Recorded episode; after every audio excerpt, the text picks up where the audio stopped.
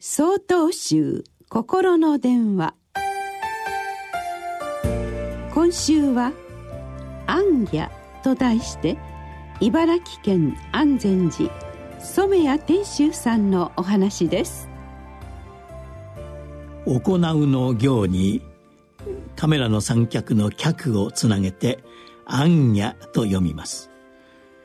これは文字通り足で行くということ。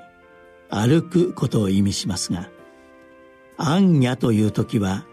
僧侶が修行のために歩くことを意味します。昔より多くの僧侶が暗夜をしています。道元禅師も仏法を正しく伝えてくれる師匠を探して国内はもとより中国に渡ってからも相当な距離を歩いていますし経山禅師も国内でさまざまな道場を訪れ自身の参求を深めています「ほほこれ道場」という禅の言葉があります。修行道場は特別なところにあるのではなく自分の一歩一歩の歩みそのものが道場なのだという意味です。暗夜はお寺や道場に行くためにすることですがほほこれ道場という言葉に従えば歩くことそのものが修行となるというのも暗夜と言えるでしょう。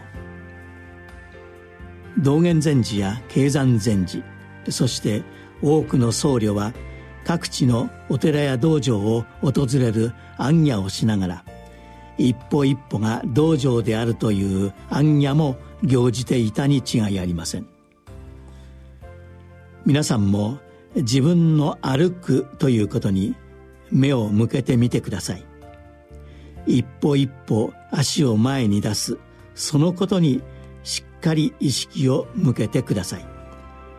足の裏の感覚自分の呼吸頬をなでる風などを味わってください。そこがおのずと道場となり一歩一歩が修行となります。